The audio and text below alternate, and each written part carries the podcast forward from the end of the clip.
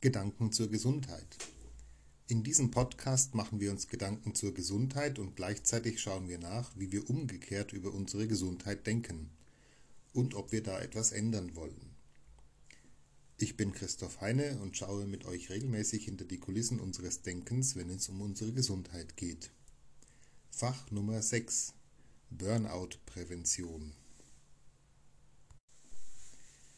Das Thema Burnout-Prävention ist zugegebenermaßen nicht einfach. Der Begriff Burnout umfasst eine Vielzahl psychosomatischer Erkrankungen. Statistiken sprechen aber eine eindeutige Sprache. Burnout erfasst vor allem Menschen in Industrieländern und dort vor allem die Menschen, die geistig-intellektuelle oder Führungsarbeit verrichten. Nicht nur, aber mehrheitlich. Das Phänomen Burnout ist weit erforscht. Allein die Erforschung an sich scheint noch keine Prävention, Linderung oder Heilung zu bringen, denn Burnout erfasst immer mehr Menschen und auch immer mehr jüngere Berufstätige. An dieser Stelle möchte ich dich wie immer eindringlich darauf hinweisen. In diesem Fach geht es um Burnout-Prävention. Hast du von dir selbst den Eindruck, dass du akut von einem Burnout gefährdet oder gar erfasst bist, ist es höchste Zeit, dir professionelle Hilfe zu holen.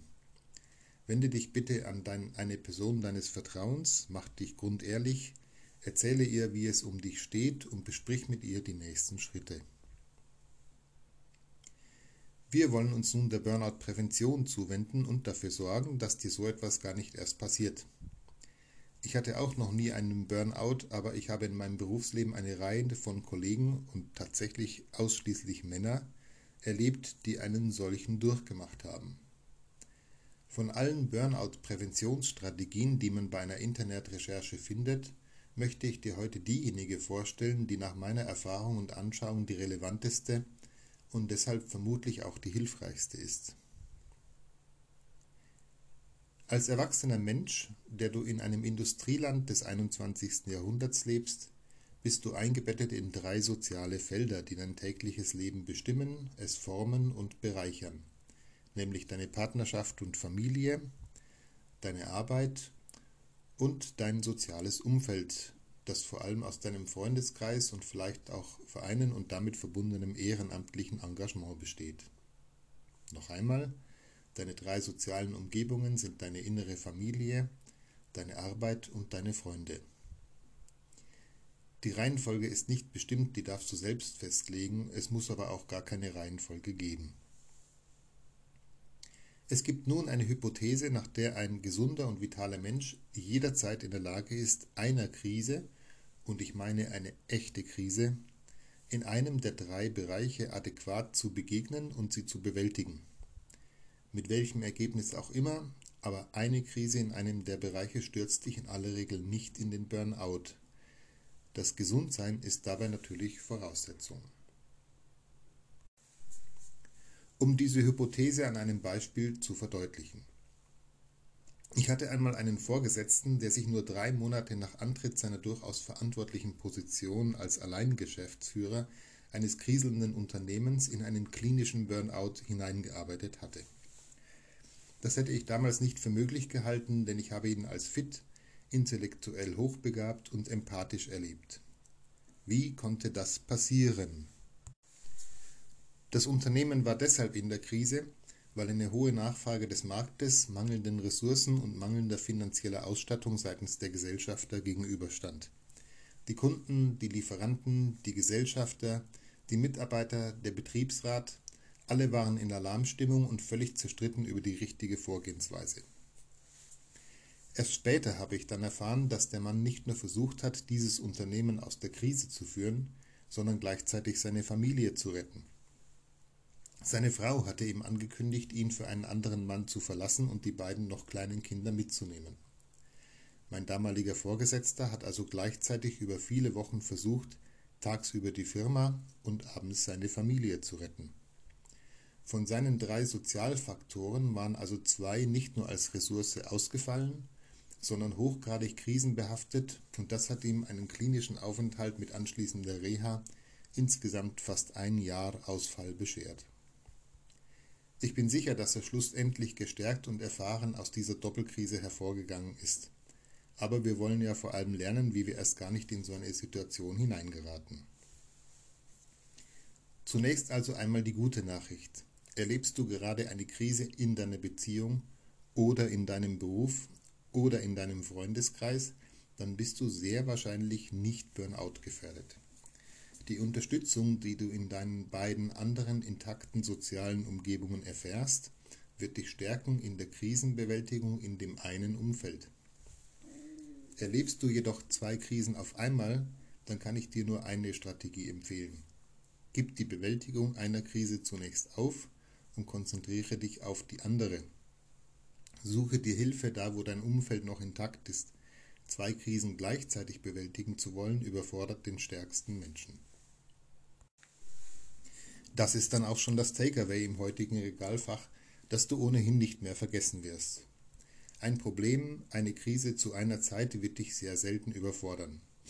Du wirst diese Herausforderung überwinden mit der Unterstützung, die du in den beiden anderen sozialen Umfeldern erfährst. Jetzt kannst du aber etwas machen, was deine drei Felder stärkt, und das ist die beste Prävention. Ich selbst hatte immer Jobs mit sehr viel Verantwortung, die auch viel Präsenz und Reisetätigkeit erforderten. Mit meiner Frau und später meiner ganzen Familie habe ich die Vereinbarung getroffen, dass der Papa vom Montag früh bis Freitagnachmittag primär arbeitet. Natürlich gibt es auch wochentags gemeinsame Arbeit, Abendessen, aber eben öfter auch mal nicht. Das Wochenende von Freitagnachmittag bis Montag früh jedoch ist heilig. Diese Zeit ist für die Familie reserviert, ohne Wenn und Aber. Da gibt es dann auch keine Telcos und kein Aktenstudium, sondern da ist der Papa zu 100% für die Familie da. Seltene Ausnahmen gab es, wenn ich einmal Sonntagabends zu einem Geschäftstermin am Montagvormittag anreisen musste, aber das wurde dann auch akzeptiert. Wenn du eine solche oder ähnliche Vereinbarung mit deiner Familie triffst, wird sich mit der Zeit auch der Effekt einstellen, dass du die Belange deines Berufs am Wochenende auch geistig zurückstellst.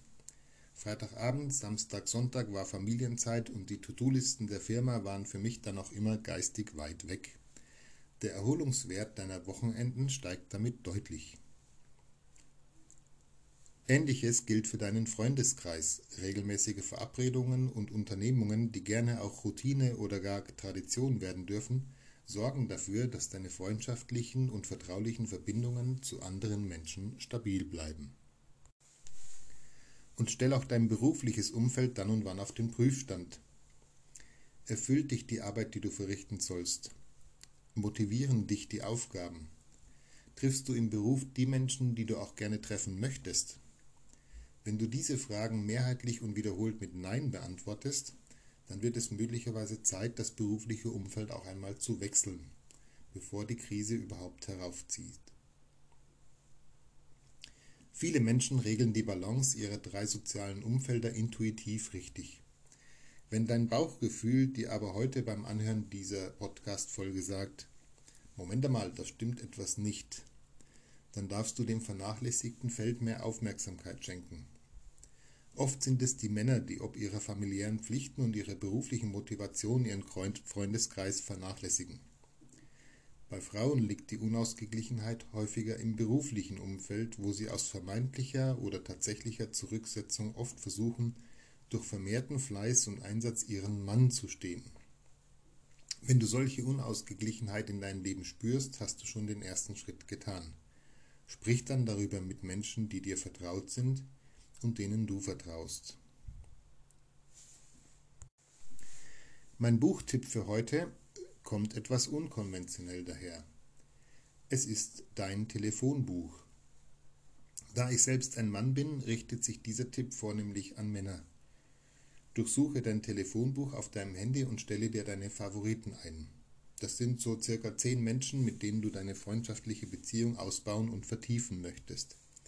Markiere diese mit dem Favoritenstern und rufe sie wenigstens einmal im Monat an. Besser zweimal. Freundschaft ist etwas, was man aufbauen und pflegen muss. Dein Telefonbuch wird dir dabei helfen. Schau zwei, dreimal pro Woche in deine Favoritenliste. Die Frauen unter meinen Hörern brauchen vielleicht von Ausnahmen abgesehen, in dieser Hinsicht keine Hilfestellung. Sie pflegen ganz natürlich ihre Freundschaften und haben meist ein großes Netzwerk. Den Frauen möchte ich eher ans Herz legen, ihre weiblichen Qualitäten im Beruf auszuspielen und sich nicht von männlichen, oft unguten Ambitionen anstecken zu lassen. Das Buch, das ich den Frauen empfehlen möchte, ist Der veruntreute Sündenfall von der Autorin und Publizistin Gertrud Höhler. Ein Buch mit einem etwas sperrigen Titel, aber sehr gut zugänglichem Inhalt, nämlich den geschlechterspezifischen Unterschieden im Verhalten und den Motivationen von Mann und Frau, gerade auch im beruflichen Umfeld. Selbstverständlich ist dieses Buch auch für Männer und vor allem für Führungskräfte MWD sehr interessant. Das recht junge Zeitalter und die Postulate der Gender Equality können unsere 300.000 Jahre alten Programme in den Rollen von Mann und Frau nicht einfach ausradieren. Diese Verhaltensprogramme bei sich selbst und bei anderen gut zu verstehen, ist enorm hilf- und segensreich. Der veruntreute Sündenfall ist leider schon vergriffen, aber in Online-Antiquariaten noch gut und vor allem preisgünstig verfügbar. Im nächsten Fach wird ein eher philosophisches Thema stehen und ich freue mich, wenn du wieder reinhörst. Wenn dir mein Podcast gefällt, vergiss nicht, ihn zu abonnieren und ihn weiterzuempfehlen. Bis dahin wünsche ich dir eine gute Zeit. Wenn du gesund bist, freue dich mit dem Herzen darüber. Und wenn du dich gerade nicht gesund fühlst, dann wünsche ich dir, dass diese Phase deines Lebens bald vorübergehe und du gestärkt aus ihr hervorgehen wirst. Bis bald, dein Christoph.